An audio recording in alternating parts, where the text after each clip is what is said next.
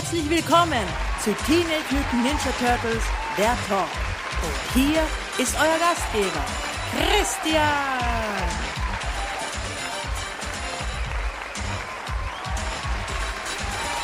Hallo, herzlich willkommen zu Episode 130 von Teenage Mutant Ninja Turtles, der Talk.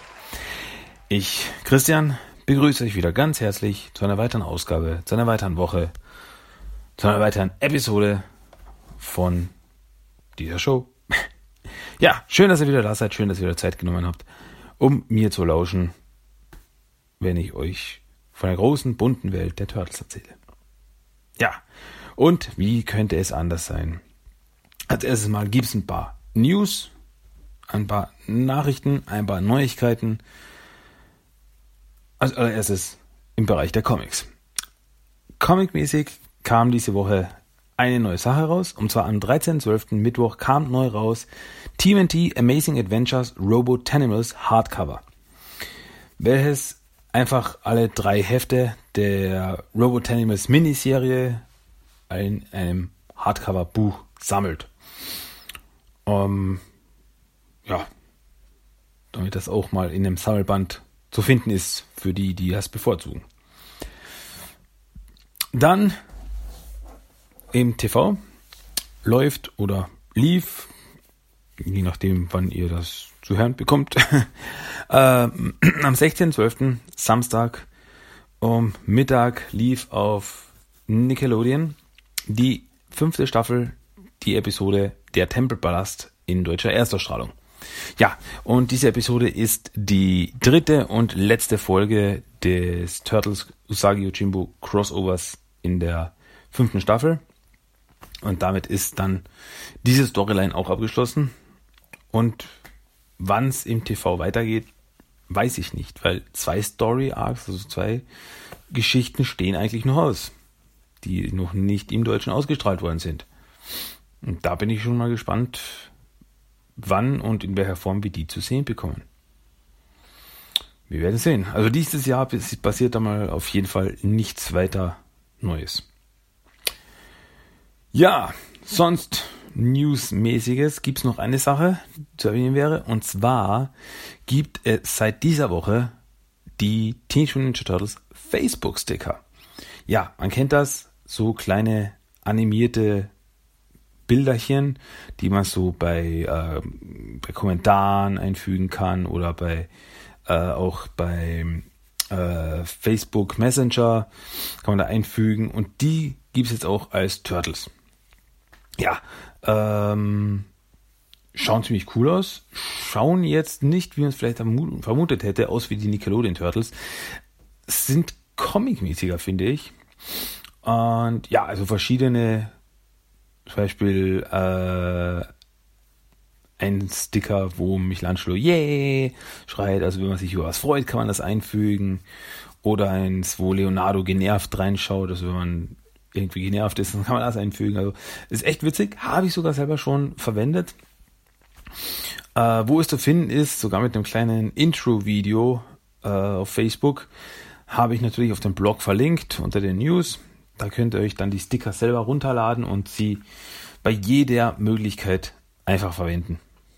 sollte man machen, wenn man schon die Möglichkeit hat. Ja. Gut, das war's von den News diese Woche. Mehr habe ich leider nicht zu erzählen. Mehr gibt es jetzt nicht viel. Ist jetzt so, ja, eben die Vorweihnachtszeit, da passiert nicht viel bei den Turtles. Hm? Ähm, ja, Turtle Treasure of the Week aber äh, habe ich noch was zu erzählen. Und zwar eine neue Errungenschaft. Und zwar habe ich gefunden bei Kick, ja, beim Klamottenladen Kick habe ich gefunden äh, die haben ja auch ein paar andere Sachen, die haben auch ein paar äh, DVDs im Abverkauf oder ein paar Bücher. Und da habe ich gefunden, so ein Set mit fünf Mini-Bücher zu Nickelodeon Turtle Serie. Ja, und Mini-Bücher sind eben so diese Größe, diese Pixie-Bücher, die man so kennt.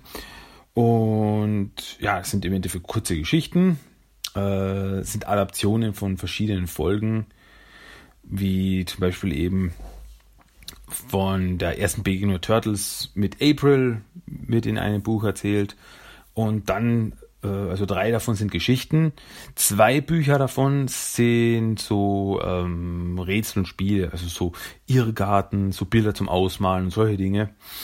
Und ja,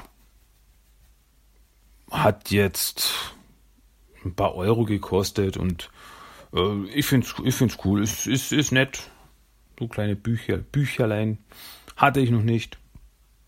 Wollte ich haben, wenn sie schon da sind und wie gesagt, ein paar Euro habe ich mir die einfach jetzt geschnappt und mein eigen zu meinem eigen gemacht. ja, viel mehr gibt es dazu nicht zu sagen. Also so Pixie-Bücher, wie man die halt kennt, so kleine Bücherlein, so kleine Dünne. Von den Turtles. Ja. Soweit, so gut. Das waren auch die Turtle Treasures of the Week, also meine neuesten Schätze, die ich mir zugelegt habe. Und ja, man gibt sonst nicht viel zu erzählen, deswegen können wir auch gleich ins Hauptthema einsteigen. Und das Hauptthema dieses Mal ist die Nickelodeon-Serie. Ja, die 2012er Serie ist ja jetzt zu Ende gegangen. Wie gesagt, im Deutschen sind noch ein paar Folgen ausständig, aber im Endeffekt ist die Serie jetzt aus, beendet. Nach fünf Staffeln hat sie ihr Ende gefunden. Und ja, und da habe ich mir gedacht, ist es vielleicht angemessen und an der Zeit, so eine kleine Retrospektive zu machen, so zu reden über die Serie. Wo kam sie her? Was ist passiert? Was haben sie gemacht? Und welchen Platz hat das Ganze jetzt im großen Turtle-Multiversum? Angefangen hat das ganze Jahr 2009, als äh, Viacom von Peter Laird von Mirage Studios die Turtle-Rechte für 60 Millionen Dollar kaufte. Also kein schlechter Deal. Aber hat sich ja inzwischen für Viacom Nickelodeon ausgezahlt.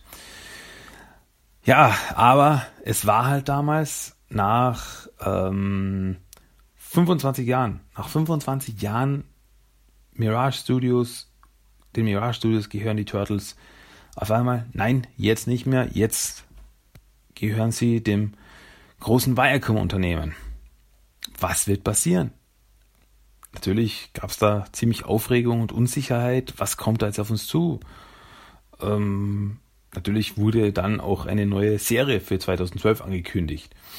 Und ja, wie das halt so ist im Internet, war dann gleich ein bisschen Aufregung. Ah, Nickelodeon, ah, die werden das versauen. Ah, ich will keine SpongeBob Turtles haben. Ah, das kann ja nie funktionieren. Hm. Ja, und dann der nächste Schritt, als es dann geheißen hat, das wird äh, computeranimiert, keine klassische Animation, sondern CGI animiert. Da kamen dann die nächsten Stöhner. Ah, oh, CGI, oh, das ist so hässlich. Ah, nee, nee, nee, nee, nee. Warum denn? Ah, gezeichnet ist viel schöner. Ah, mm, mm, na, ja. Ja. ähm, 2011, bevor die Serie rauskam, kamen dann auch eben langsam die Infos zur Serie über die Sprecher, wer sie sprechen werden und so weiter und so fort. Ähm, und eben bei Infos ähm, ja, ebenso, dass das äh, Shredder natürlich und eine Rasse, die bekannt ist als die Krang, der Feind sein wird. Ähm, Hamato Yoshi ist Splinter und nicht Splinter ist Hamato Yoshis Haustier, also mehr orientiert an der äh, klassischen Cartoonserie. April ist diesmal ein Teenager, gleich wie die Turtles und nicht eine äh, junge Frau, wie es bis jetzt immer war. Und Donatello ist in sie verknallt. Allein das hat sehr zu Aufschrei geführt, so, oh, die Turtles, nee, Turtles und Menschen, nee, na, komm, mm, ah, nee, das könnte ich machen. Donatello und April, na, komm, mm. Also, und ja, der Kampfschrei von Michelangelo ist nicht mal Kawabanga, sondern Buyakasha. Oder zum Beispiel, dass auch Donatello eine äh, Klinge im Bo versteckt hat. Das heißt, per Knopfdruck wird sein Po-Stab zu einem Naginata. Und dasselbe gilt auch für Michelangelo, der eine Klinge in den Nunchakus hat. Und die Kette der Nunchakus lässt sich verlängern, wodurch es dann zu einem Kusarigama wird. Also es war sehr viele Veränderungen wurden angekündigt. Sehr viele Veränderungen zu einem fast 30 Jahre lang bestehenden ähm, Standard, den wir hatten. Ich persönlich hatte ja die größten Probleme damit. Äh, so, ich musste mich da lange dran gewöhnen. Ähm, mag vielleicht banal klingen, aber mein größtes Problem unter Anführungszeichen war, dass die Turtles drei Zehen hatten statt zwei. Es war immer Standard seit fast 30 Jahren. Die Turtles haben drei Finger, zwei Zehen. Aus. Und jetzt hatten die Turtles drei Zehen. Und das, da musste ich mich dran gewöhnen. Also es gab ja immer wieder, in jeder Inkarnation gab es Veränderungen. Das hat ja schon im Classic Cartoon angefangen, dass es da Änderungen gab. Das ist vollkommen klar. Aber das war immer so ein, so ein, äh, ja, wie soll ich sagen, so ein Festhaltepunkt, so ein, ein Standard. Dieser, das war immer so. Das war seit 30 Jahren so und dann warten sie auf einmal 13. Ah, daran musste ich mich erst gewöhnen. Ist vielleicht banal, aber es, für mich war das wirklich das größte Problem. ja, auf jeden Fall kam dann am 28.09. bzw. 29.09 äh, in den USA kamen dann, also 2012, die ersten beiden Episoden mit dem Titel Rise of the Turtles raus. Und die Leute haben sie sich angesehen. Viele Leute haben sich das angesehen und dann auf einmal waren die meisten Jammerer still. Ja, hm, das ist nicht so schlimm, wie ich es befürchtet habe. Ähm, ja, bei der Analyse fangen wir mal an bei den Animationen. Ähm, an die Animation, meiner Meinung nach, hat man sich schnell gewöhnt. Also ich war sehr zufrieden damit. Ähm, klar, es gab noch nie eine computeranimierte Turtle-Serie. Es gab einen computeranimierten Turtle-Film. TMNT von 2007. Aber eine Serie mit weniger Budget als ein Film, das wusste man nicht so. Aber dann sah man die ersten Animationen, sah man wirklich eine Story, eine, sah man die echten Episoden, nicht nur so ein Trailer oder Ausschnitte. Nee, eine komplette Episode. Wie fühlte sich das an? Und es war flüssig. Es war flüssig. Äh, die Animationen waren lustig es wurde immer wieder so mit der Animation gespielt, also immer so, so diese Anime-Animation, dass auf einmal äh, das riesen Augen bekamen und solche Dinge. So so ein Spieler und ja. Und das besondere Highlight bei den Animationen meiner Meinung nach waren die Kämpfe. Und so flotte und so flüssige Kämpfe gab es wirklich selten. Nicht nur nicht nur äh, in Turtle in Turtle Serien vorher oder was. Nee, allgemein ich kann mich an wenig Serien erinnern, die so schöne, animierte und flotte und schnell gemachte äh, Kämpfe hatten. Ich meine, äh, wenn ich da allein an den ersten Kampf zwischen äh, den Turtles, äh, Bradford und Sever denke, die vierte Folge war das in der ersten Staffel, als sie das erste Mal aufeinander getroffen sind, da ist mir der Mund offen stehen geblieben also wirklich, da war ich wirklich hin und weg. Das war so, so flott, das war so schnell, die Moves, das war, das war, als wäre Jackie Chan zu einem Turtle geworden. Also ich war begeistert, also das war unglaublich. Und, und allein manche Kamerafahrten waren der absolute Wahnsinn und Hollywood-reif. Allein in der äh, zweiten Folge äh, gibt's eine gibt's eine Szene, wo Donatello April aus dem Hubschrauber rettet. Und wie da die Kamera mitfährt. Zu, zu Donatello, wie er dann oben ist, April fällt raus. Donatello springt ihr nach. Die Kamera fährt ihm die ganze Zeit nach, wie er da äh, äh, auffängt, äh, von einem von einem Gebäude zum anderen hüpft, zack, zack, zack, zack, und die Kamera fährt die ganze Zeit mit. Wow! Also wirklich, und da ist wirklich der Punkt, wo ich gesagt habe, das kriegen 2D-Animationen nicht hin da, da muss wirklich die Computer animiert sein. Das solche Kamerafahrten gehen in 2D-Animation nicht. Und wenn ich am Anfang begeistert war, die Animationen wurden besser. Die wurden meiner Meinung nach wirklich über die Staffeln besser. Also wenn man die ersten Staffeln mit den späteren vergleicht, ist einfach alles detaillierter. Die Charaktere, äh, die, die, die, die, die, die Hintergründe, die Bewegungen, es ist alles flüssiger und, und, und, und detaillierter und einfach schöner geworden. Und ja, und es gab auch immer wieder faszinierende Animationshighlights. Wenn äh, zum Beispiel Turtles in der Welt der 87er Turtles waren, also diese Crossover-Folge äh, Transdimensional Turtles, ähm, in der vierten Staffel, als sie da zwischen den Dimensionen hin und her hüpften und die Turtles bei den 87er Turtles waren und auf einmal alles 2D war. Ähm, also wirklich, also zuerst war alles 2D, dann war wieder alles 3D, dann war wieder alles 2D. Also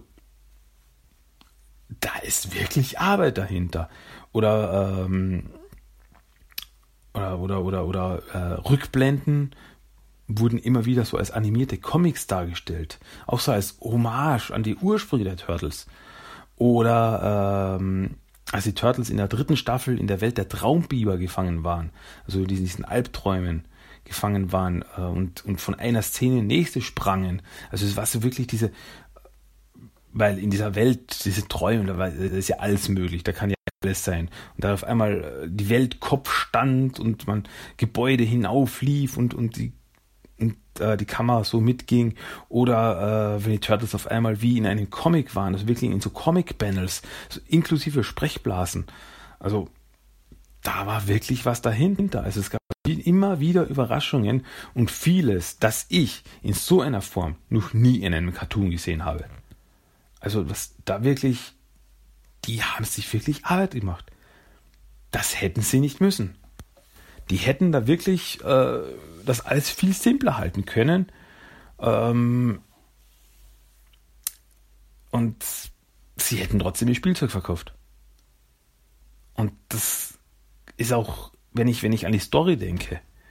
Also, ähm, die Serie schaffte es einfach, eine großartige Balance zwischen Humor und düsteren Elementen zu halten. Ähm, also es gab wirklich dramatische Szenen, und dann gab es wieder äh, saulustige Szenen und die griffen einfach so ineinander, ohne äh, dass sie sich voneinander abstießen. Ähm, ja, und es gab große übergreifende Storybögen, also so die Storyline mit den Krang und Story mit Shredder und Karai und so weiter und so fort. Ähm, Natürlich äh, gab es auch Einzelepisoden, also die man, wie soll ich sagen, so unabhängig schauen konnte. Wenn jetzt zum Beispiel so quasi so der Mutant der Woche Episoden. Aber selbst die, also eigentlich fast alles hatte Auswirkungen auf das große Ganze. Also wenn man jetzt so eine Mutant der äh, Woche Episode hatte, sagen wir zum Beispiel die dritte Folge der ersten Staffel, wo die Turtles gegen Spider-Bites kämpfen. Ähm, könnte man sagen, ja, Mutant der Woche. Aber der tauchte wieder auf. Also es half einfach das Universum, die Welt zu bauen, zu bevölkern. Und ja, ähm, es gab eben auch, es gab auch immer wieder Cliffhanger. Und besonders die Staffelfinalen waren der Wahnsinn. Also, ähm, also die erste Staffel baute ja noch die Welt auf. Also es wurden in der ersten Staffel, später auch, aber besonders in der ersten Staffel ist es mir aufgefallen, sehr oft neue Charaktere und Mutanten eingebaut. Damit man quasi eben, wie gesagt, diese Welt bevölkert.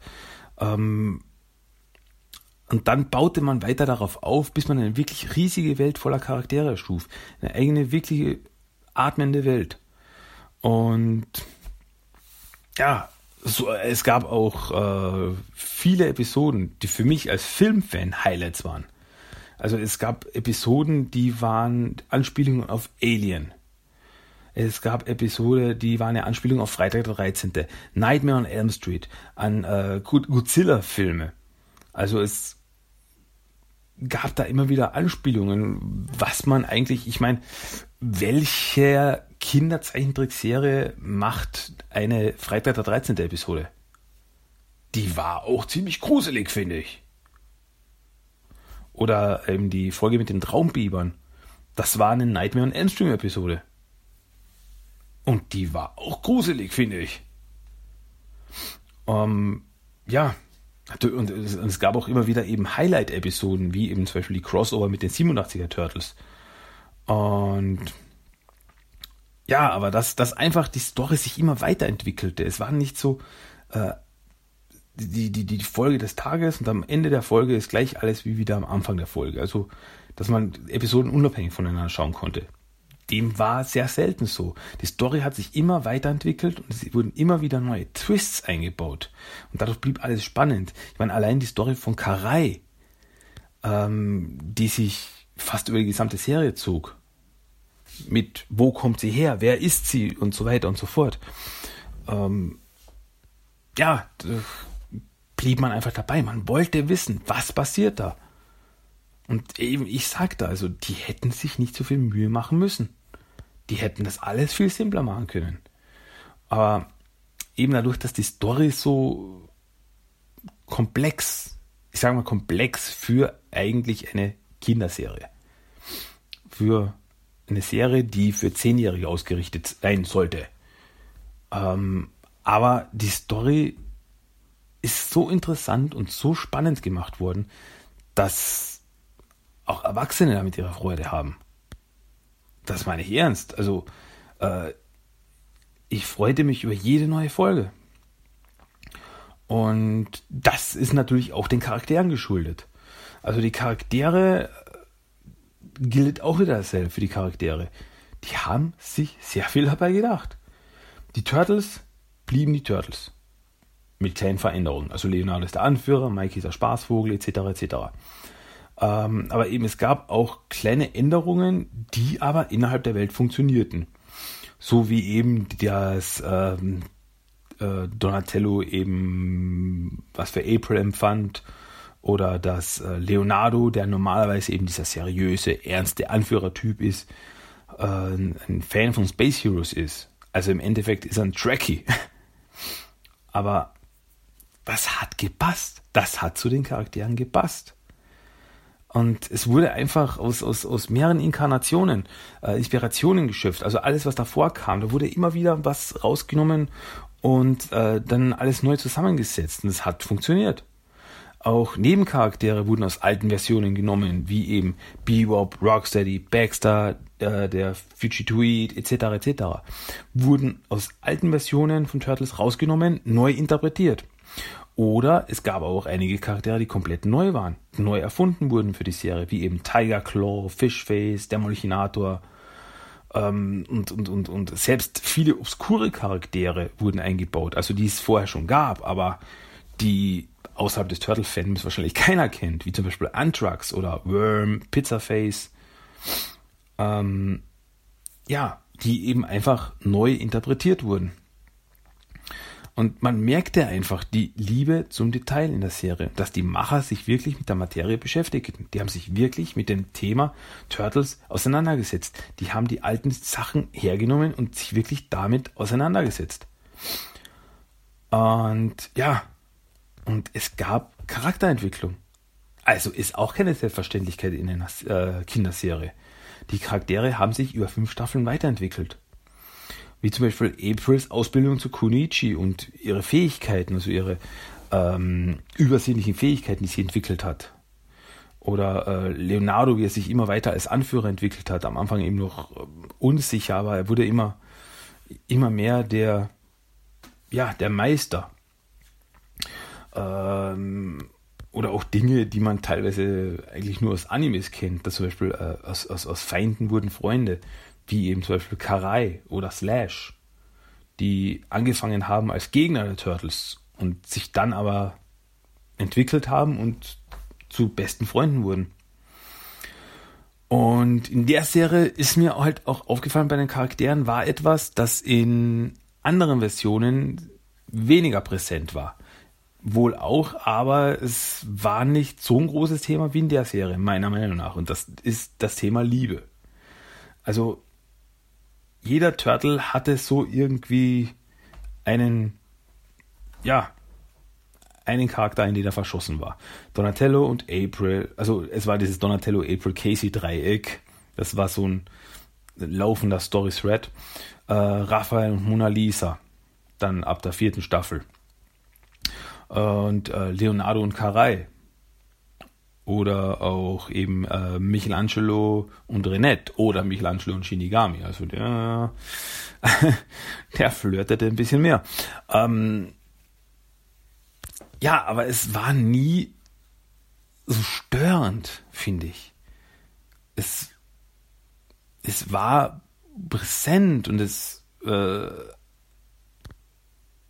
ja, nennt mich alten Romantiker, aber mich hat es einfach gefreut, wenn die Charaktere äh, zueinander finden. Es war nie aber ein großes äh, Thema, dass es dann eine Episode darum ging, ähm, Donatello und April gehen auf ein Date. Also da drehte sich nie eine Episode drum. Äh, es war nie so, es wurde nie zu einer, einer Sitcom. Also trotz, trotzdem noch immer das große Ganze. Es war nur ein Teil aus diesem großen Ganzen. Es war, es war einfach schön zu sehen, wie sich Charaktere entwickelten und was aus ihnen im Laufe der Story wurde. Und dass sie nicht immer im selben Muster blieben, sondern dass Geschehenes eben auch Auswirkungen auf sie hatte. Und ja, Shredder ist vielleicht sogar das beste Beispiel dafür, wie sich Shredder in den ersten vier Staffeln entwickelt hat.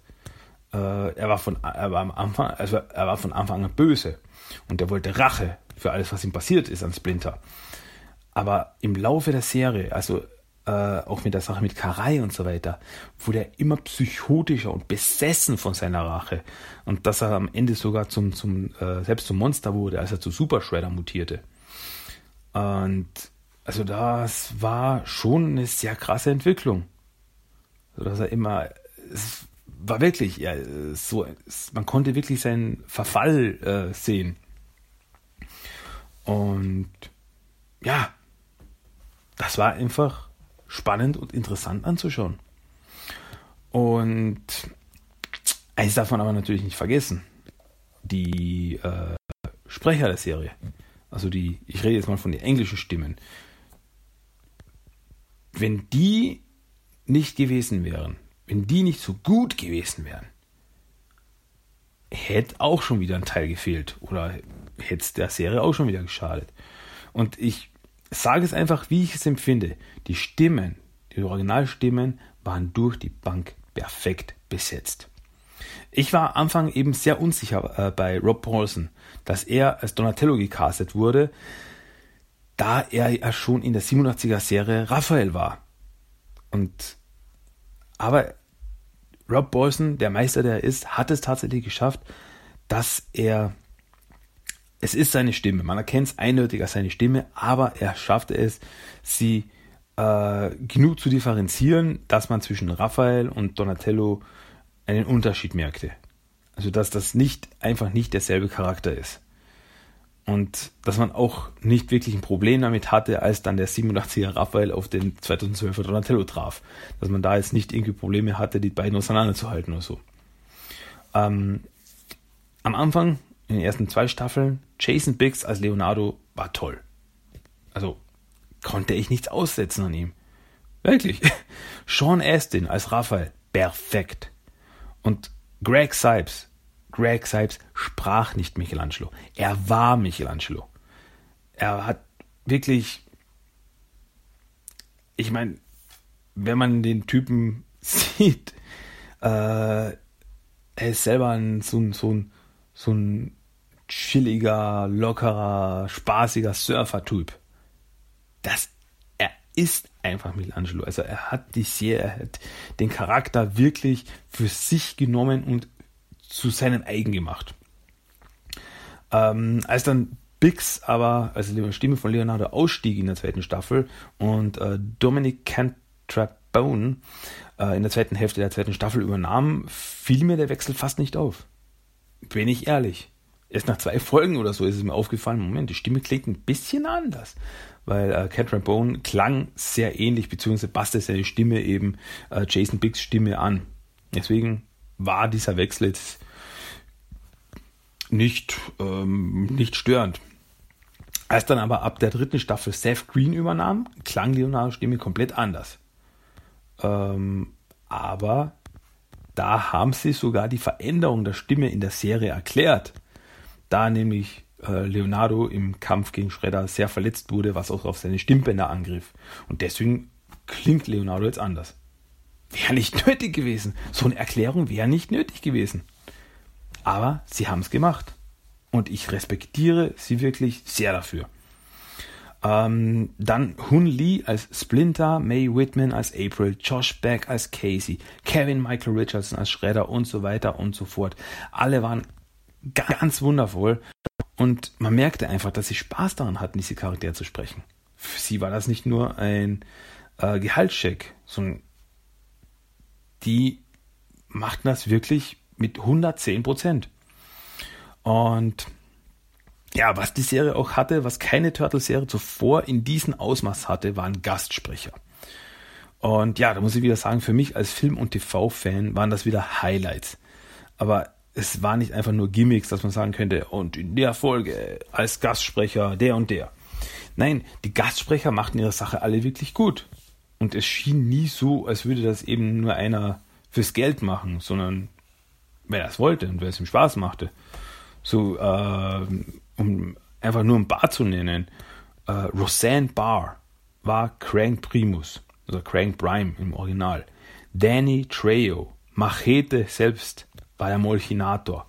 Robert England, Freddy Krüger, spielte zwei der vier Traumbiber. David Tennant, der zehnte Doctor Who, war der Fugitoid. Ron Hellboy Burlman sprach Armagon. Lucy Lawless, Xena war in der vierten Staffel Hydrala. Mark Hamill, the one and only Mark Hamill, Luke Skywalker, sprach in der fünften Staffel Cavaxas. Und das nur um ein paar zu nennen. Also da waren wirklich Namen dabei, die kannte man. Die wenn man die sagen würde, ja klar, das ist, das ist Mark Hamill. ähm, aber es gab auch sehr, sehr viele Sprecher-Easter Eggs, nenne ich jetzt mal, für Turtle-Fans. So äh, war Corey Feldman als Lash in der Serie. Und Corey Feldman war der Donatello in, äh, im 90er-Film, oh, also die Stimme von Donatello im 90er-Film und in Turtles 3 von 1993. Und in der Serie war er im Slash. Sub Shimono, äh, der den Lord Norinaga in Turtles 3 spielte, war Murakami. Robbie Rist, der den Michelangelo in den 90er, Fil äh, 90er Jahren Filmen, in allen drei Filmen sprach, war Mondo Gecko. Und allein da schon der Gag, dass Mondo Gecko der Charakter ist, der Kawabanga sagt und nicht Michelangelo, der Buyakasha sagt. Ähm, also das ist das ist wirklich von Fans für Fans gemacht. Äh, oder Renee Jacobs, die die April im 87er Cartoon sprach, sprach in einer Folge Aprils Mutter. Brillant! Äh, oder dass auch in den Crossover-Episoden alle 87er Charaktere von ihren Originalsprechern gesprochen wurden. Bis auf Shredder, daher der großartige James Averill leider schon verstorben ist. Aber sonst eben äh, Cam Clark, natürlich Rob Paulson in, in quasi einer Doppel, äh, Doppelrolle, äh, Barry Gordon, Donatello ähm, und äh, Townsend Coleman als Michelangelo, Bad Fraley als Krang und ja, also ich sag's, ich hab's schon mal gesagt und ich sag's wieder, die hätten sich nicht so viel Mühe machen müssen. Aber die haben es gemacht, weil sie es wollten. Und äh, dann auch noch Minae Nochi und äh, Brittany Ishibashi sprachen auch in der Serie, äh, also Minae Nochi sprach Tang Shen und äh, später noch Alobex und Brittany Ishibashi sprach Akemi, äh, eine Freundin von Usagi in der fünften Staffel. Und beide waren Karai in äh, 2014er Film beziehungsweise im 2016er Film. Und die hatten auch ihre Gastauftritte in der Serie. Und natürlich darf man hier nicht vergessen, Kevin Eastman, Co-Erfinder der Turtles, spricht Eiscremekätzchen. Eines, noch immer eines meiner absoluten Highlights. Also die Synchro war einfach großartig und hatte auch immer wieder einiges an Überraschungen bereit. Ähm, deutsche Synchro also auch mit der deutschen Synchro war ich wirklich sehr zufrieden. Äh, die Stimmen haben durchgehend gepasst, finde ich. Also da war keiner, der wirklich rausriss. Also wo ich mir dachte, oh, das klingt nicht nach Michelangelo. Ähm, klar, also manche Gags gingen in der Übersetzung verloren, aber das ist normal. Also da haben sie äh, oft, meine ich, jetzt gut drumherum gearbeitet. Und äh, was eben sehr auffällt, ist, dass der Titelsong dieses Mal, also zum ersten Mal in einer Serie, in einer Turtles-Serie, Englisch geblieben ist. Nicht neu auf Deutsch eingespielt wurde oder eingesungen wurde. Gesprochene Einspieler, die im äh, Titelsong verwendet werden, äh, wie eben beim Intro der fünften Staffel, wenn die Turtles, wie soll ich sagen, reinquatschen und sagen, ja, so gefällt mir das. Die sind schon auf Deutsch, also die haben sie übersetzt. Aber der, der Song, die, das, der Song selbst, den haben sie auf Englisch gelassen. War ungewöhnlich. Und ja, also, aber ganz besonders für, für die deutsche Synchro möchte ich noch hervorheben, dass in der äh, Crossover-Episode mit den 87er Turtles in der vierten Staffel, beziehungsweise sogar schon im Kurzauftritt in der zweiten Staffel, äh, die original deutschen Sprecher der alten Serie wieder ihre Rollen sprach. Ähm, Außer Leonardo muss ich dazu sagen, denn die Stimme von Leonardo ist inzwischen in Pension gegangen, also die hat wer anders übernommen. Aber Michelangelo, Raphael und Donatello wurden von ihren Originalsprechern aus den 90ern gesprochen. Den original deutschen Sprechern. Und das ist wirklich Respekt für Nickelodeon Deutschland. Also, dass sie das durchgezogen haben, dass sie da die alten Sprecher geholt haben dafür. Da muss ich wirklich den der deutschen Synchro wirklich mal auf die Schulter klopfen. Also wirklich Respekt wäre nicht notwendig gewesen. Hätten sie irgendwie nehmen können. Aber die haben die drei Originalsprecher her, äh, rausgeholt und die haben ihre Rollen gesprochen. Und wow, das war natürlich für mich wieder ein Riesen-Highlight als Turtle-Fan. Ähm, so große Gaststars gab es jetzt im Deutschen nicht. Aber wie gesagt, also meiner Meinung nach, alle deutschen Sprecher machten ihre Arbeit wirklich gut und gibt für mich nicht viel da auszusetzen. Ähm, natürlich, es kann keine Turtles-Serie ohne Merchandising geben. Und die 2012er Serie hatte meiner Meinung nach die größte Medienpräsenz seit den 90ern. Also die Präsenz an äh, Actionfiguren, an Spielzeug etc. hatte die 2003er Serie nicht. Schon gar nicht bei uns. Also allein weil die 2003er Serie äh, bei uns nur zwei Staffeln lang lief. Was ich noch immer sehr, sehr traurig finde. Aber wie gesagt, also äh, jetzt über fünf Jahre wenn ich bei Toys R Us reingehe, gibt es immer was von Turtles. Und es gibt oft was Neues. Also es gab oft neue Sachen. Und eben, also diese Präsenz gab es bei uns in seit den 90ern nicht.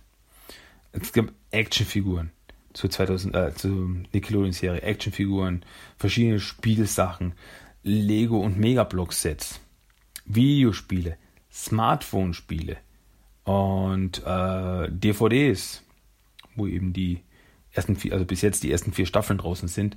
Hm, leider keine Blu-rays, also alles nur auf DVD. Ähm, dann gab es auch noch Comics zur Serie. Äh, es gab 24 Hefte von New Animated Adventures. Dann gab es danach die Amazing Adventures mit 14 Heften. Es gab von Amazing Adventures gab ein Carmelo Anthony Special. Es gab dann noch äh, das Batman TMT Adventures Crossover Miniserie, die sogar auf Deutsch rauskam. Ähm, eben wo Batman der 90er Jahre auf die Turtles der Nickelodeon Serie trifft. Äh, und ja, auch von den Comics gab es ein paar deutsche Veröffentlichungen. Also der erste Sammelband von New Animated Adventures kam raus, aber danach nichts mehr. Also scheinbar hat sich das nicht wirklich gut verkauft. Also die Comics waren so, ähm, ja, Nebengeschichten, sage ich mal. Also die innerhalb der, äh, der Nickelodeon-Serie spielten. Selbe Charaktere und alles. Äh, und ebenso Nebengeschichten erzählten oder äh, auf bestehenden weiter aufbaute und so weiter und so fort. Bestehenden Charakteren, Storysträngen weiter aufbaute. Und ja, es gab auch Animationscomics. Also das heißt eben, wo man Szenen, Bilder aus einem aus einer Folge rausnahm und mit Sprechblasen versah. Davon wurde auf Deutsch sogar zwei Bände veröffentlicht. Und ja, von dem her am meisten vorhanden bei uns war das äh, Nickelodeon Turtle Magazin mit 35 Heften, bis es jetzt eben vor kurzem zu Ende ging.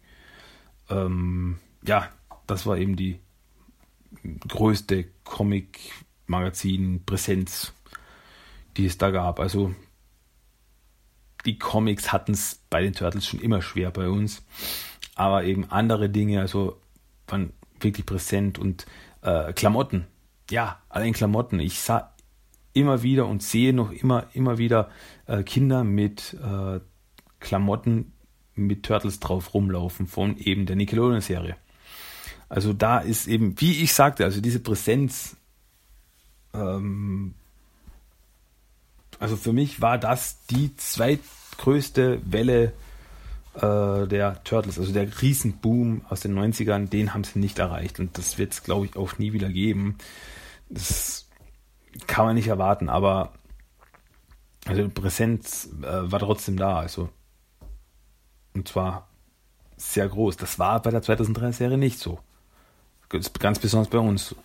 Manche, also viele wussten nicht mal, dass da eine Serie, äh, eine neue Serie lief. Nickelodeon macht da schon, also rührt da schon mehr die Werbetrommel. Also die verstecken ihre Serie nicht so. Ähm, ja, und da bin ich eben gespannt, wie das dann mit der nächsten Serie weitergehen wird. Wie das dann bei uns wieder präsent sein wird. Ja, so viel dazu. Ähm, ja, noch ein kleines Fazit. Von meiner Seite noch eine persönliche Meinung von meiner Seite zur Nickelodeon 2012er Serie. Ähm, was soll ich sagen? Ich kann eigentlich nur Danke sagen. Danke an den äh, Mastermind hinter der Serie, Zero Nieli hinter den Produzenten Brandon Orman, Joshua Sternin, G.R. Ventimiglia, Peter Hastings, ähm, ja, also alle, die hinter der Serie waren. Mit der 2012er Serie wurden einfach alle Erwartungen, die man an die Serie hatte, bevor sie rauskam, weit übertroffen. Die perfekte Balance zwischen Humor, Action und ernsten Themen. Äh, es ist eine Serie, die mit einem Eiscreme-Kätzchen, welches im Tiefkühlfach lebt, äh, welche aber auch nicht davor zurückschreckt, dass Charaktere schwer verletzt oder sogar sterben können. Ich meine, allein was mit Splinter passiert ist, das gab's in noch keiner Turtle-Serie. Und dass sie das durchgezogen haben, uff, also Respekt. Und eben trotz Humor und trotz Härte, es fühlte sich immer alles zusammengehörig an. Es war eine Welt. Eine Serie, die Altes und Neues nahm und daraus eine neue Welt schuf. Bekannte Charaktere wurden neu interpretiert oder neue Charaktere wurden erfunden, aber es passte alles zusammen. Ich habe mit der Serie gelacht, ich habe mitgefiebert. Ich hatte sogar ein, zweimal eine Träne im Auge. Muss ich zugeben.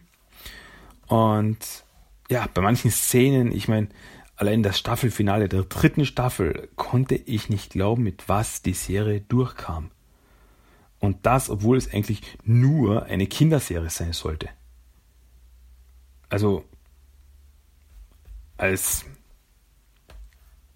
äh, ja, Charaktere draufgingen, Charaktere wirklich schwer verletzt worden sind, also Körperteile gebrochen waren und so weiter. Haben gedacht, das dürfen die zeigen auf Nickelodeon? Also wirklich da einen tiefen Respekt, dass sie das alles wirklich so durchgezogen haben, wie sie das wollten. Und ja, es macht mich traurig. Es macht mich traurig, dass ich diese Serie, die ich jetzt jahrelang genießen durfte, gehen sehen muss.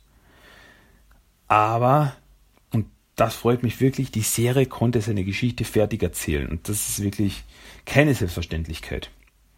Also manche Serien laufen ja einfach, laufen und laufen weiter, bis sie irgendwann mal auslaufen. Aber die Serie hat seine Geschichte erzählt und hat sie zu Ende erzählen können. Innerhalb von fünf Staffeln. Und das ist, passt. Und ich schaue einfach mit Freude auf diese Serie zurück und bin froh, dass sie Teil meines Turtle-Fandoms ist. Dass diese Serie wirklich ein neues Universum innerhalb des Turtle-Multiversums erschaffen hat. Ähm, aber ich schaue auch mit Freude in die Zukunft und was uns da noch erwartet.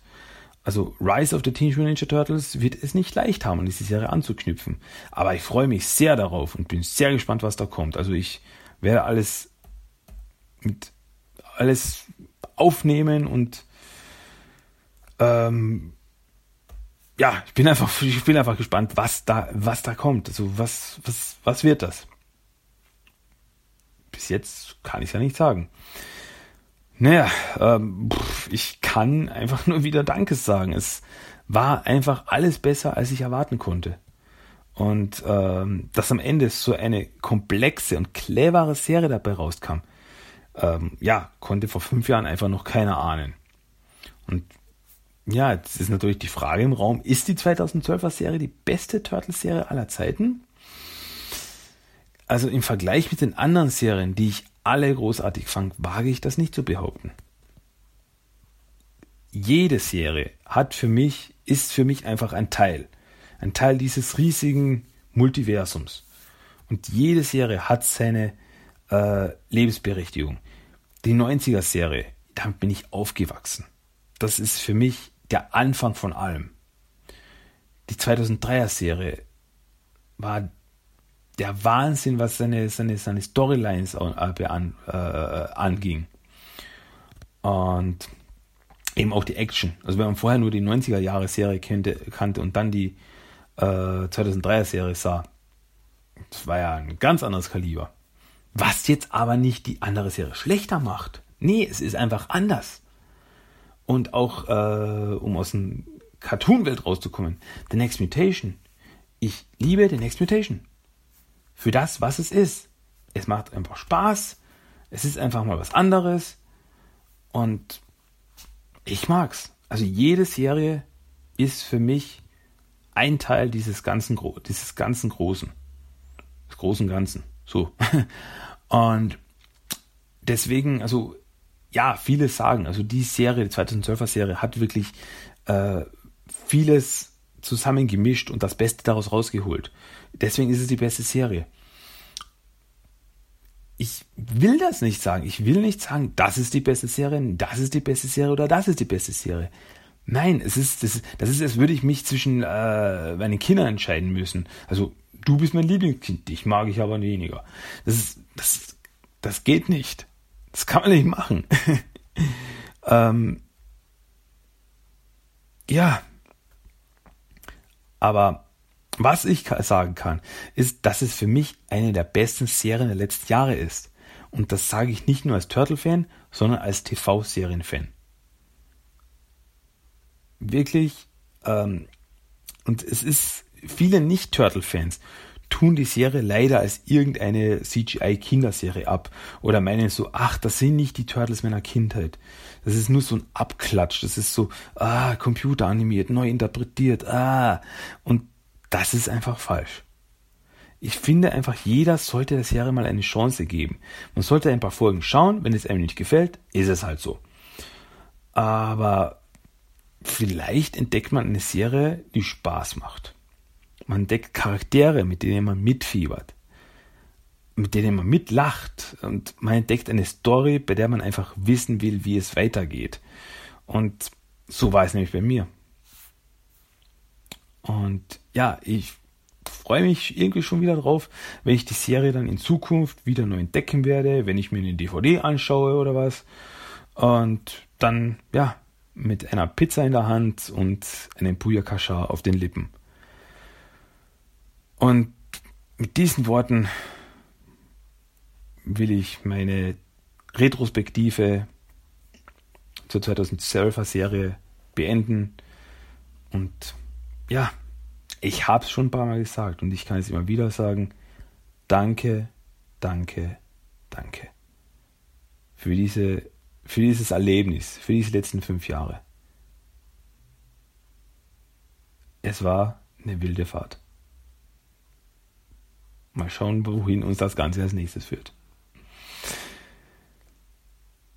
Ja. Ja. Das war meine persönliche Meinung.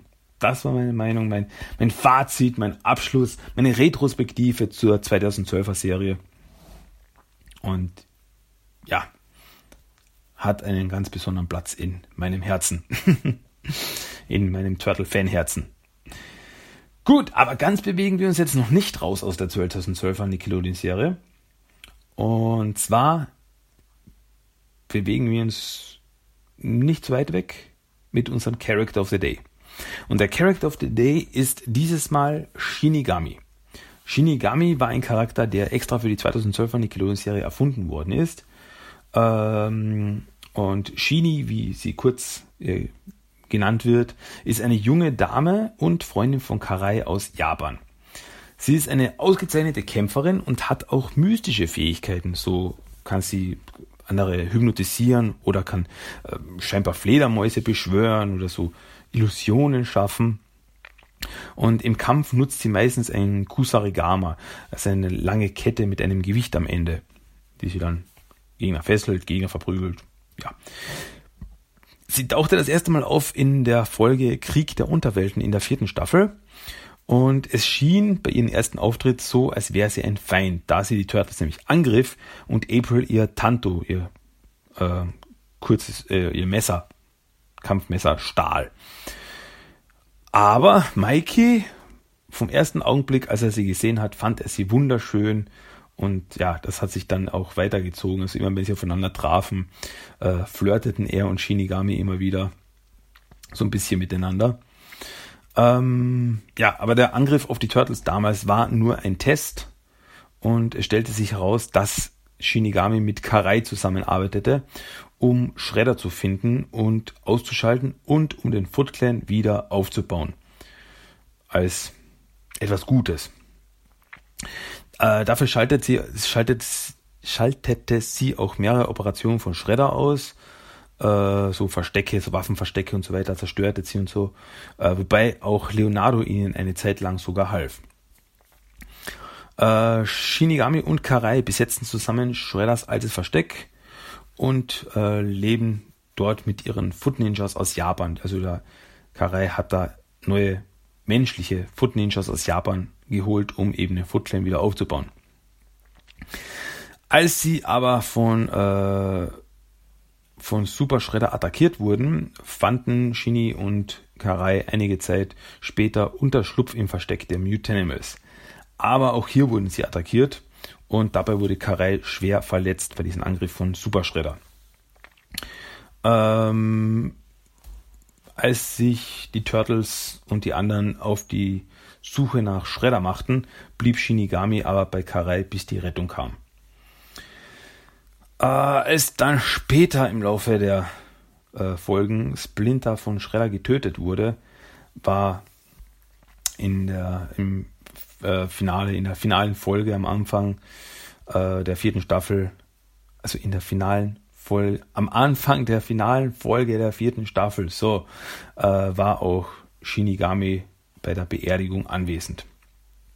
Karai nicht, da sie ja im Krankenhaus lag. In der fünften Staffel, als in der Folge der vergessene Schwertkämpfer Hattori Tatsu Karai herausforderte, da er meinte, er sollte der Anführer des Foot Clans sein, wurde äh, beim Kampf gegen ihn wo natürlich Shinigami half, äh, wurden Shinigami und Casey schwer verletzt und sie wurden dann von den anderen von den Turtles zu einer Notaufnahme gebracht. Sorry. Äh, das letzte Mal tauchte Shini dann auf in der Episode The Foot Walks Again aus dem äh, Wanted Beep and Rocksteady Special, der es leider noch nicht auf Deutsch gibt. Ähm, hier war sie zusammen mit Karai und einigen Foot Ninjas auf Patrouille, als sie Biop und äh, Rocksteady, die zu diesem Zeitpunkt für den 87er Shredder und den 87er Krang arbeiteten, und ein paar Fußsoldaten sieht. Äh, ja, sie schauen sich, also Shini und Karel schauen sich das Ganze auch an und es kommt zum Kampf, wo dann auch an die ganzen Turtles dazukommen, also acht Turtles. Äh, April, Casey, Karai, Shinigami, einige Foot Ninjas. Und ja, bekämpften eben die Robo-Fußsoldaten, Bebop, Rocksteady und auch Shredder, der später dazu kam. Also der 87er Shredder, der später dazu kam. Und ja, nach dieser Szene, also dann beim finalen Kampf gegen das Technodrom im Endeffekt, äh, war sie aber nicht mehr anwesend. Das heißt eben, dieser Kampf war ihr letzter Kampf. Also passiert ja nichts. Man geht da, man kann also davon ausgehen, dass äh, Shinigami und Karel bis zum Ende noch in New York waren und dort eben den Foot Clan wieder zu einer Kraft des Guten machten. Zu erwähnen wäre auch, dass Shinigami seit dem Update 10 ein spielbarer Charakter in Teenage Mutant Ninja Turtles Legends für Smartphone ist. Also da ist sie auch zu verwenden und ja, ist ein guter Kämpfer. Hat ein paar gute Moves drauf, wie ich finde. Ja, das war unser Character of the Day, Shinigami. Ein ziemlich cooler Charakter, wie ich finde. Also eine gute, gute neue Erfindung, die die 2012er Serie da gemacht hat. Meiner Meinung nach. So, ähm, gut. Soweit, so gut. Aber ihr wisst ja, am Ende sind wir noch nicht. Und wir werden uns jetzt bis zum Ende der Episode nicht aus dem 2012er Universum rausbewegen, denn auch dort befindet sich unser Random Code of the Day, unser Zitat des Tages. Also, das gibt's jetzt. Moment. Cool. Können wir uns tätowieren lassen? Ich will eines von meinem Gesicht auf meinem Gesicht. Alle würden denken, das wäre eine Maske. Und dabei bin ich die Maske. Das übersteigt euren Verstand, oder? Ja. Gut. Das war das zufällige Zitat des Tages. Habt ihr eine Meinung zu irgendwas? Zu mir, zu TMT der Talk oder zur 2012er Serie? Was ist eure Meinung dazu? Ähm, seid ihr auch ein Fan der Serie oder war die überhaupt nicht für euch? Könnt ihr mir gerne sagen. Am besten per Mail. timothytalk1984 at gmail.com. Dann vergesst nicht den Blog immer wieder zu checken. timothytalk.blogspot.com. Wenn ihr Podcast hören wollt, könnt ihr das natürlich auch über den Blog machen. Da könnt ihr die einzelnen Episoden immer runterladen. Oder sonst über iTunes und Stitcher euch anhören. Und natürlich bei Facebook findet ihr mich und bei Instagram findet ihr mich, wo ich immer wieder Sachen poste, die ich so finde von Turtles und so. Also im echten Leben, sage ich mal, also Sachen, die ich im echten Leben in dem Geschäft finde oder sowas, und poste ich das immer auf Instagram. Da könnt ihr euch das dann ansehen. Ja, am Ende gibt es, wie sollte es anders sein, einen Song of the Day und das ist diesmal ein 8-Bit-Remix des 2012er Turtles Intros, welches ich auf YouTube gefunden habe. Habe ich auch verlinkt in den Episodeninfos auf dem Blog könnt ihr euch das checken, wer das äh, gemacht hat. Ist ziemlich cool, finde ich. Ziemlich gut gemacht. Hört euch das jetzt noch an. Und ja, in diesem Sinne sollte es das gewesen sein. E ja, hoffentlich hören wir uns nächste Woche wieder. Hoffentlich lässt das der Weihnachtsstress zu. Wir werden sehen, wir werden sehen. Sonst fällt mir jetzt nichts mehr ein. Also, wir hören uns Danke fürs Zuhören und wir hören uns hoffentlich wieder. Leute, macht's gut. Bis zum nächsten Mal. Tschüss. Ciao.